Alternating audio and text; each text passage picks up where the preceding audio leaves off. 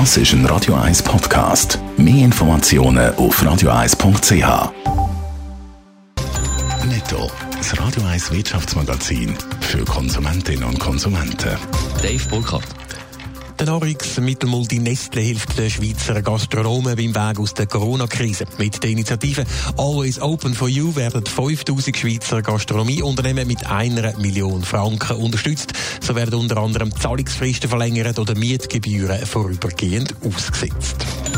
Der internationale Reiseverkehr könnte wegen der Corona-Pandemie in diesem Jahr um 60 bis 80 Prozent einbrechen. Zu der Einschätzung kommt die Welttourismusorganisation. Im ersten Quartal von dem Jahr sind im internationalen Reiseverkehr 67 Millionen Touristen weniger verbucht worden. Das gibt Einbußen von 80 Milliarden US-Dollar.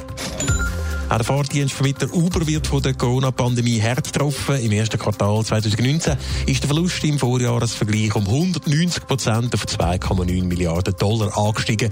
Aufpoliert wird das Ergebnis in der Krise aber durch den Essenskurier Uber Eats.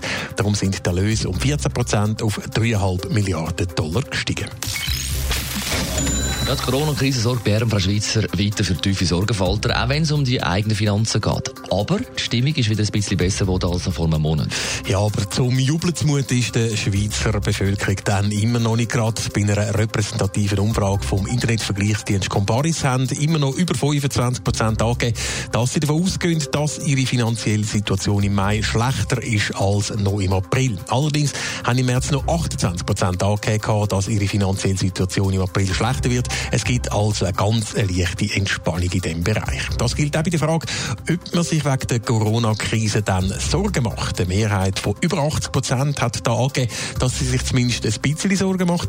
Aber auch fast 17 Prozent macht sich keine Sorgen wegen Corona. Vor einem Monat sind es da noch 11 Prozent. Also ein bisschen mehr Zuversicht. Trotzdem kann es sein, dass der eine oder andere in Zukunft ein bisschen mehr aufs eigene Portemonnaie schaut, wegen der Krise. Wo würde am ehesten gespart?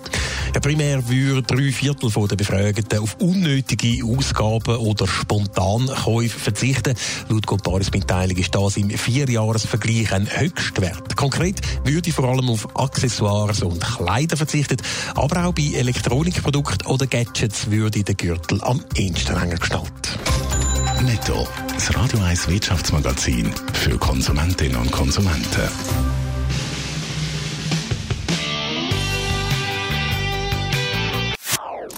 Das ist ein Radio 1 Podcast. Mehr Informationen auf radio1.ch.